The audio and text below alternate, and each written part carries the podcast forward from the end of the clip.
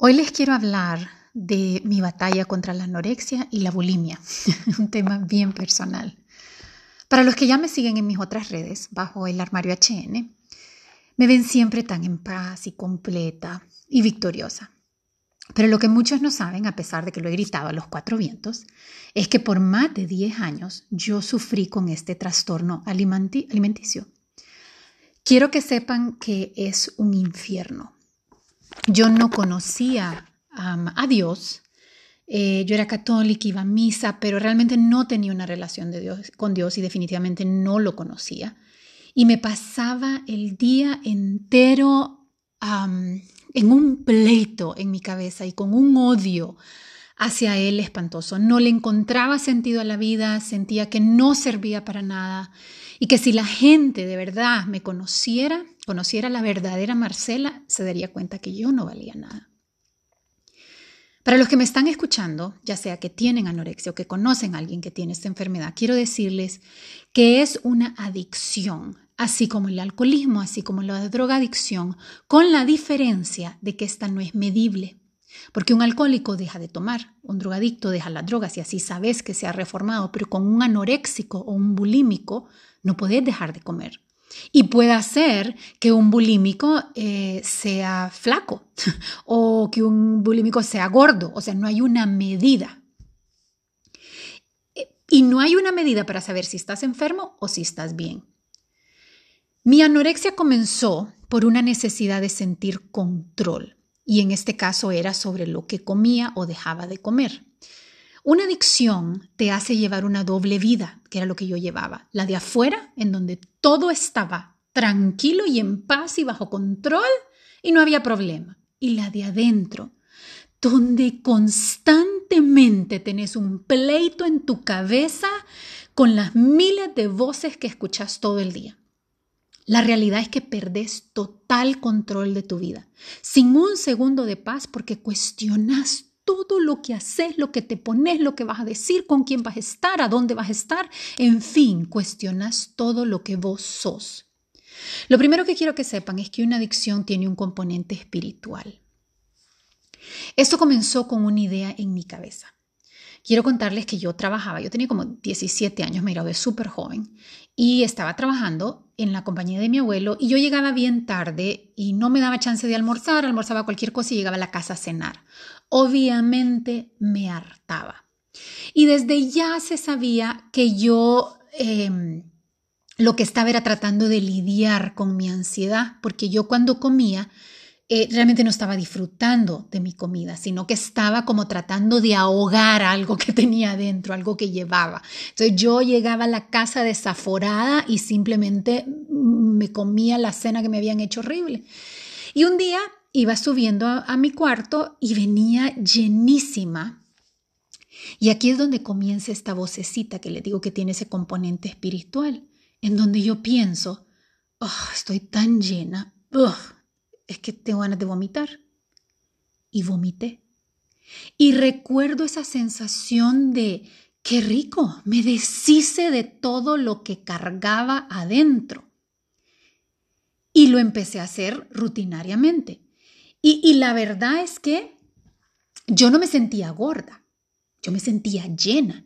Y esa vocecita que no viene de nada bueno, no era una voz de Dios, era la solución a mi llenura. Eh, por lo menos eso fue lo que yo creí. Pero lo que cargaba no era comida, era que había tenido suficientes decepciones y no hallaba cómo lidiar con ellas. Para que sepan un poquito más, pues mi papá, quien yo amaba, eh, me había dado cuenta que tenía otros hijos por fuera, mi abuelo, que era mi adoración, tenía otra familia, y mi novio en ese entonces, que no es Mark, no era Mark, pero era mi novio que confiaba, me había sido infiel. Y eh, a esa edad, estás hablando, yo tenía 17 años, tal vez todo se salió de mi control. Mi mundo perfecto se derrumbó y no sabía en quién confiar. Y en vez de aferrarme a Dios, yo decidí aferrarme a mí misma. Y dije, yo voy a tomar control de mi vida. ¿Y cómo lo iba a hacer? Con la comida. Era la manera más fácil. Y lo que pasa es que no podés controlar eternamente que no vas a comer. Y ahí es donde saltas a las vomitadas. Y lo que es peor, que mentalmente, espiritualmente, vos te convertís en lo que comes. Entonces, como en las notas de la escuela, si yo un día no comía, ah, yo era una buena niña. Pero si yo comía, yo era una mala niña y tenía que vomitar. Entonces vos te, o sea, te empezás a medir bajo ese estándar. Y ahí es donde comienza tu esclavitud interna, donde todo era un castigo. Yo se lo digo que toda voz que yo escuchaba en mi cabeza era ofensiva, era despectiva. Y esto te va alejando de la verdad que Dios tiene para tu vida. Entonces, ¿qué es lo que les quiero decir? Que además de espiritual, el problema es interno.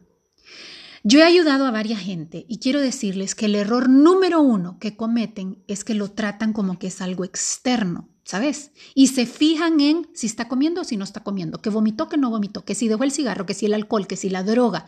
Y claro, a eso es a lo que vamos a llegar. Pero es como el bambú. ¿Vos te has fijado que el bambú vos podés chapearlo, pero si no le quitas la raíz, vuelve a crecer?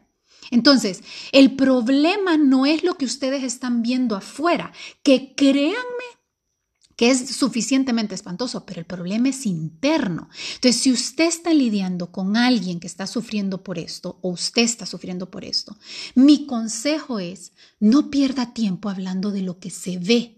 Porque por muy terrible que sea lo que usted ve, que es una persona ansiosa cuando está comiendo, que come de más, que uno sabe, uno sabe que algo está pasando, pero no no hable de lo que está pasando afuera, porque créame que eso no es nada comparado al, comparado al infierno que se está viviendo adentro. Enfóquese entonces en qué está sintiendo, qué está pasando, qué está pensando. No se lo pregunte en ese momento. Deje que pase lo que tenga que pasar. Si esa persona tiene que vomitar, si tiene que no comer para, para, para sentirse un poquito en control, está bien que lo haga. Y en un momento que ya haya más claridad, tómate el tiempo y pregúntale, cuénteme, ¿quiere hablar? Si usted está pasando por eso, agarre un cuaderno, escriba. ¿Qué está pasando? ¿Qué estoy sintiendo? ¿Qué estoy pensando? Porque el problema no es que te ves gorda, el problema no es que comiste de más, el problema es interno. Lo otro que quiero que sepan es que el verdadero infierno que pasa en la mente el enemigo, la manera que se lo gana o la manera que entra en tu mente es por medio de una mentira. Te empieza a decir, qué fea que estoy. Ay, no estoy gordísima. Estos pantalones no me quedaban así antes. Ay, no, es que, es que como engordado. ¿Por qué no puedo ser como mi hermana, como mi mamá, como mi amiga? Ay, no es que no hago nada bien. Y todo eso es lo que vas escuchando en tu mente y te lo vas creyendo. Y como una cebolla, la lucha es seguirla descascarando para llegar a la raíz. Porque en el fondo todas esas mentiras que suenan distinto pero van a una misma raíz. Vas descascarando y decís, no soy suficiente. Lo que te estás escuchando es, nunca vas a poder. Vos no te lo mereces. Nadie te va a amar. ¿Quién te podría amar? Nadie puede aguantarte si sos insoportable. Si tan solo te conocieran de verdad. Miren ustedes, toma trabajo pensar lo que están pensando y escribirlo, pero ir viendo más a fondo, ir llegando a la raíz. Escuchan el trasfondo. Lo que están escuchando en su mente y la mentira que están creyendo es yo no valgo, no sirvo, soy descartable. Eso era lo que en el fondo yo, yo estaba creyendo. Pero claro, en vez de sentarme a pensar y poder atacar con fundamento bíblico por qué esto no era cierto, uno busca la manera más fácil y rápida de callar esas voces. Ah, que no me quieren, mira con cuántos me puedo topar hoy en la noche. Ah, que no sirvo, mira cuántos días puedo pasar sin comer. Y encontramos miles de formas de nublarlas o de callarlas, pero ¿sabes qué? No las vencemos y así comienza nuestra carrera sin meta, como esas ratas atrapadas en ese círculo, que no solo nos deja agotadas, sino que hace que nos perdamos de los momentos y las personas que hacen que esta vida valga la pena. Una vez escuché en una clínica que esta vida es como una nota de músicas que cuando vos escuchas esas notas horribles, vos decís, ay no, qué notas más feas, ¿qué es lo que pasa cuando uno pasa por un momento de dolor y querés anularla? Yo ya hablé de esto en otro de mis podcasts. Y vos no querés sentir dolor, vos no querés sentir decepción, vos no querés sentir todo eso, entonces lo empezás a anular a través de la comida, a través de un alcohol, de la droga, el cigarro, lo que sea. El problema es que como la música no podemos solo anular lo malo, entonces empezamos a anular los sentimientos buenos, hasta que llega un momento en que estamos tan desconectadas de nuestros sentimientos que ya no tocamos ni las notas buenas ni las notas malas, y la melodía de nuestra vida se extingue. Entonces, ¿cómo lo vencemos? Cada camino es diferente, es único. Pero quiero asegurarles que de la mano de Dios todos alcanzamos la victoria en el momento correcto. Así que si usted me está escuchando ahorita, no pierda ni su paciencia ni su fe. Para mí fue un camino de casi 15 años, creo que un poquito más. Yo fui a una clínica al comienzo donde, y ojo, cuando a mí me pasó esto no había Google, no había nada, nadie sabía qué puercas era esta enfermedad. Nos costó un mundo llegar a esta clínica en donde gracias a Dios entendí la importancia de todo esto que les estoy diciendo ahorita. La batalla es interna, hay que hablar lo que uno piensa, hay que escribirlo, hay que saber conectarse de nuevo con los sentimientos aunque nos duela eh, y olvidarse de, de la comida, porque no ese es el problema. Y eso a mí me trajo mucha claridad. Pero la verdad es que yo no dejaba de vomitar. Luego comencé a caminar en el Señor con la ayuda de mi marido, ah, porque en mi caso yo culpaba a Dios de lo que me estaba pasando. Y es bien importante que usted sepa que no es culpa de nadie. Eh, si usted está, su hijo está pasando por eso, no es su culpa. Y aunque lo fuera, le va a tocar al que está batallando con esta enfermedad salir de esto. Quiero que me escuchen Usted no puede ganar la batalla por alguien más. Le toca a uno. A mí me tocó salir de esta. Mi mamá, mi papá, todos me amaban y me apoyaban y me escuchaban, pero la que tuvo que decir, basta ya, yo tengo que buscar una manera de salir de esto porque no es normal, fue a mí. Eh, recordemos que la batalla no se mide por la duración. No se desespere si toma años y usted ve que por fuera no está mejorando. Lo importante es que por dentro esa búsqueda esté, que ya haya comenzado, que cada día se tome un paso que te acerque más a esa victoria, que al final de eso se trata la vida. La victoria no es vencerlo, la victoria es cada día ir creciendo un poco. Esa es la victoria. Lo otro que quiero decirles, que es muy importante, es aprendan a vivir por fe. Yo les quiero contar dos cosas. A mí, yo me acuerdo una vez andaba en el show y eh, eran paredes llenas de espejos. Y entonces habían espejos abajo, espejos arriba. Y en una de esas estoy caminando y me veo en el espejo que está reflejando mis piernas, mis caderas, para ser específica. Y me sentía, me empecé a sentir inmensa, pero gordísima. Y, yo, o sea, en un momento yo decía, Dios mío, pero es que me empecé a sentir horrible. Y como yo ya sabía que, espérate, espérate, cuando me empiezo a sentir horrible, yo necesito conectar qué está pasando, me di cuenta, dije, o sea, en mi mente esto fue lo que pasó. Yo dije, Dios mío, que estoy inmensa, Dios mío, que no me había visto lo gorda que estaba, mírame cómo se me ven las piernas en ese espejo.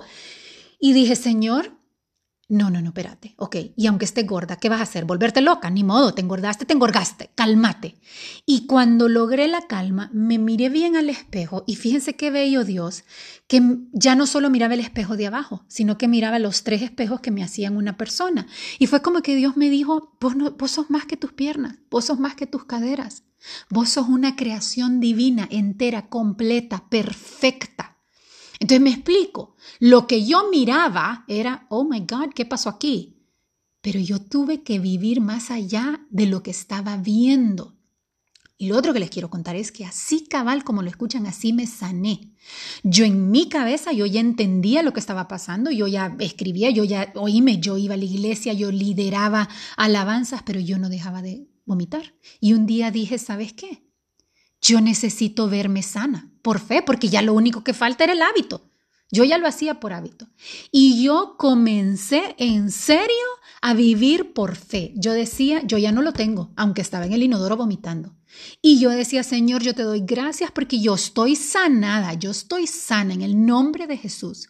Y no le voy a mentir, no sé cuánto tiempo pasó, que yo parecía loca diciendo esas cosas, pero un día me levanté y me acuerdo que volteé a ver a Mark y le dije, nunca más vuelvo a vomitar. Y así fue, porque como les digo, tiene un componente espiritual. Y ese día que yo me levanté, algo que estaba en el ambiente, que me mantenía oprimida, que me mantenía aplastada, yo ya no lo sentía. Me sentía libre. De verdad que sentí que como que mi, mi, parte espiritual, mental, se había alineado con mi parte física. Entonces, ¿con qué los quiero dejar? Cuando Satanás les susurre al oído que ustedes no valen, entienda y créalo con su mente, su alma y su espíritu que Dios, Dios lo dio todo por vos. Tu vida valió, vale la de Él y su Hijo. Eso es tu valor. Cuando te susurre que sos horrible, pensá que la Biblia dice que Dios se deleita en vos, en cada sonrisa, cada paso, cada pensamiento, cada parte de tu cuerpo y tu personalidad. Dios voltea a ver a los ángeles y con una cara de orgullo dice, miren, ese es mi hijo, eso lo sacó de mí, miren esa belleza y creación perfecta y divina.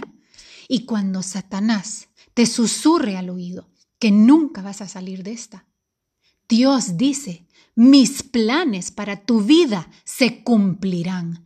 No pueden ser frustrados porque no hay arma forjada ni en el cielo ni en la tierra que pueda separarte de su amor.